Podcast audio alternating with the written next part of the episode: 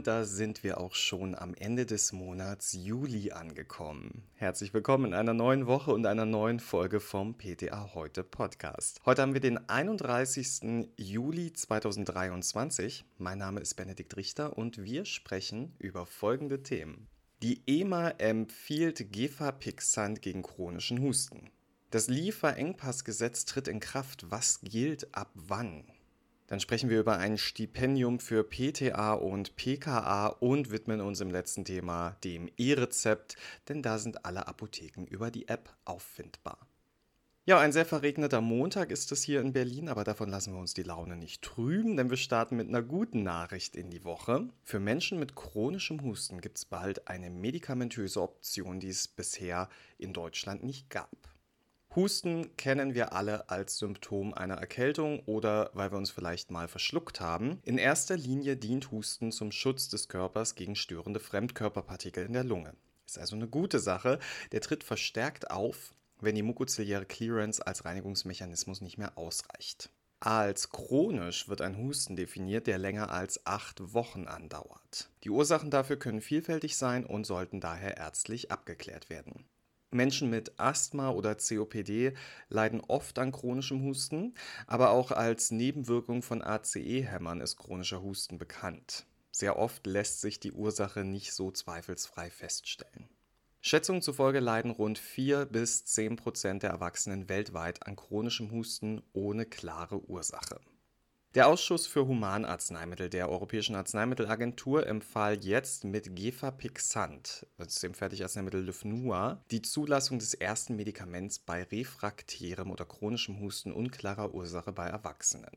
Gefapixant ist ein peripher wirksamer, selektiver P2X3-Rezeptorantagonist. Den Rezeptor kennt man jetzt vielleicht nicht auf Anhieb, aber der kommt auf afferenten sensorischen Fasern des Nervus vagus in den Atemwegen vor.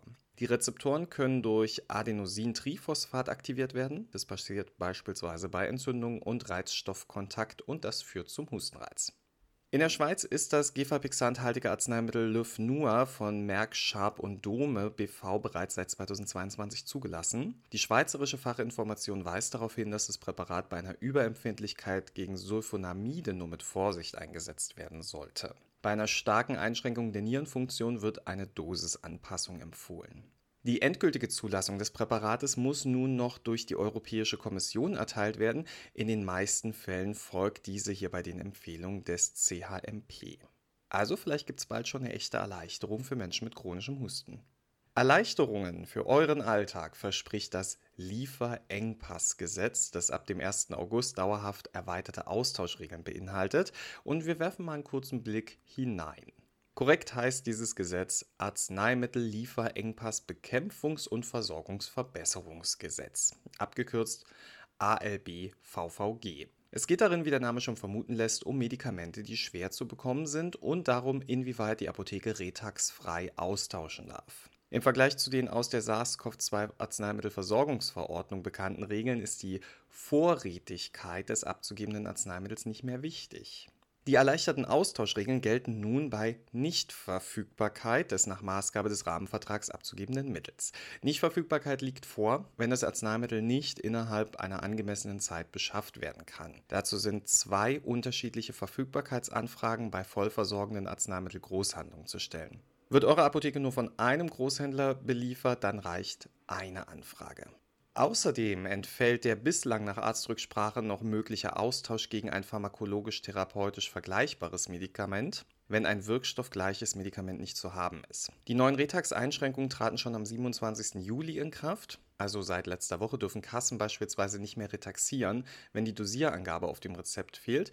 Und auch die Nullretaxation bei Nichtabgabe eines Rabattarzneimittels ist nicht mehr zulässig. Stattdessen muss in so einem Fall die Kasse den Preis für das abgegebene Arzneimittel auf jeden Fall zahlen. Nur das Apothekenhonorar kann sie einkassieren. Was ebenfalls jetzt schon gilt, ist, dass Apotheken davon befreit sind, in einem Präqualifizierungsverfahren nachzuweisen, dass sie die Voraussetzungen für eine ausreichende, zweckmäßige und funktionsgerechte Abgabe erfüllen, was apothekenübliche Hilfsmittel angeht. Jetzt aber nicht zu früh freuen, denn die Kategorie apothekenübliche Hilfsmittel, die muss erst noch vom GKV Spitzenverband und dem Deutschen Apothekerverband definiert werden. Also ihr merkt schon, einige Regeln gelten ab dem 1. August Einige gelten schon jetzt und wiederum andere gelten erst ab nächstem Jahr. Zum Beispiel eine Änderung bei den Vorgaben zur Zuzahlung. Die wird erst am 1. Februar 2024 in Kraft treten. Bisher haben Versicherte im Fall der Abgabe von drei N1-Packungen anstelle der verschriebenen N3-Packung dreimal die Zuzahlung in Höhe von mindestens 5 Euro zu entrichten. Mit der Änderung soll dann sichergestellt sein, dass die Zuzahlung nur einmal zu zahlen ist und sich der Höhe nach auf die Packungsgröße bezieht, die der verordneten Menge entspricht. Und auch bei der Abgabe einer Teilmenge aus der verschriebenen Packung gilt künftig was anderes. Die Zuzahlung ist künftig auf der Grundlage der verordneten Packungsgröße zu leisten. Ebenso gelten andere zeitliche Vorgaben für die neuen Vorratspflichten für krankenhausversorgende Apotheken und Krankenhausapotheken. Ihnen soll ausreichend Zeit zum Aufbau der erhöhten Vorräte eingeräumt werden. Die einschlägigen Vorschriften treten daher erst am 27. Dezember 2023 in Kraft. Also ich finde, wir hatten bisher nur gute Nachrichten in dieser Folge, oder? Habt ihr Lust auf noch eine? Denn die nächste, die freute mich persönlich ganz besonders. Deswegen möchte ich sie mit euch teilen. Das Stipendium für PTA und PKA.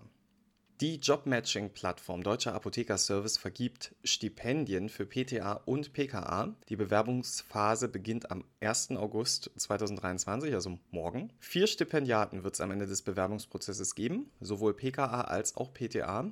Der erste Platz des Stipendiums ist mit 1000 Euro als Förderung ausgeschrieben. Zweitplatzierte PKA sowie PTA erhalten in Kooperation mit der Phoenix Akademie jeweils drei Gutscheine, die sie für Kurse aus dem Fortbildungskatalog von Phoenix einlösen können, mit einem Wert von bis zu 777 Euro insgesamt. Für das Stipendium des Deutschen Apothekerservice dürfen sich alle angehenden PKA und PTA bewerben, die sich derzeit in einer Ausbildung an einer Schule in Deutschland befinden. Die Bewerbungsphase für das Stipendium beginnt, wie gesagt, am 1. August und läuft dann bis zum 1. September 2023. Um sich für das Stipendium zu bewerben, müssen angehende PTA bzw. PKA einen kleinen Fragenkatalog beantworten. Darin wird unter anderem danach gefragt, warum sich die BewerberInnen für ihren jeweiligen Job entschieden haben, wie ihr Alltag aussieht und welche Wünsche sie für die Zukunft haben. Die Fragen können dabei entweder ganz einfach per kleiner Videobotschaft oder auch in einem kurzen Fließtext beantwortet werden. Im nächsten Schritt werden dann die Einreichungen von einer Jury gesichtet und bewertet und sobald die zehn vielversprechendsten Bewerbungen auserkoren sind, geht es in ein vierwöchiges öffentliches Voting. Die KandidatInnen mit den meisten Punkten, die sich zu je 50% aus Voting und Jurywertung ergeben, die werden dann die jeweiligen Plätze belegen.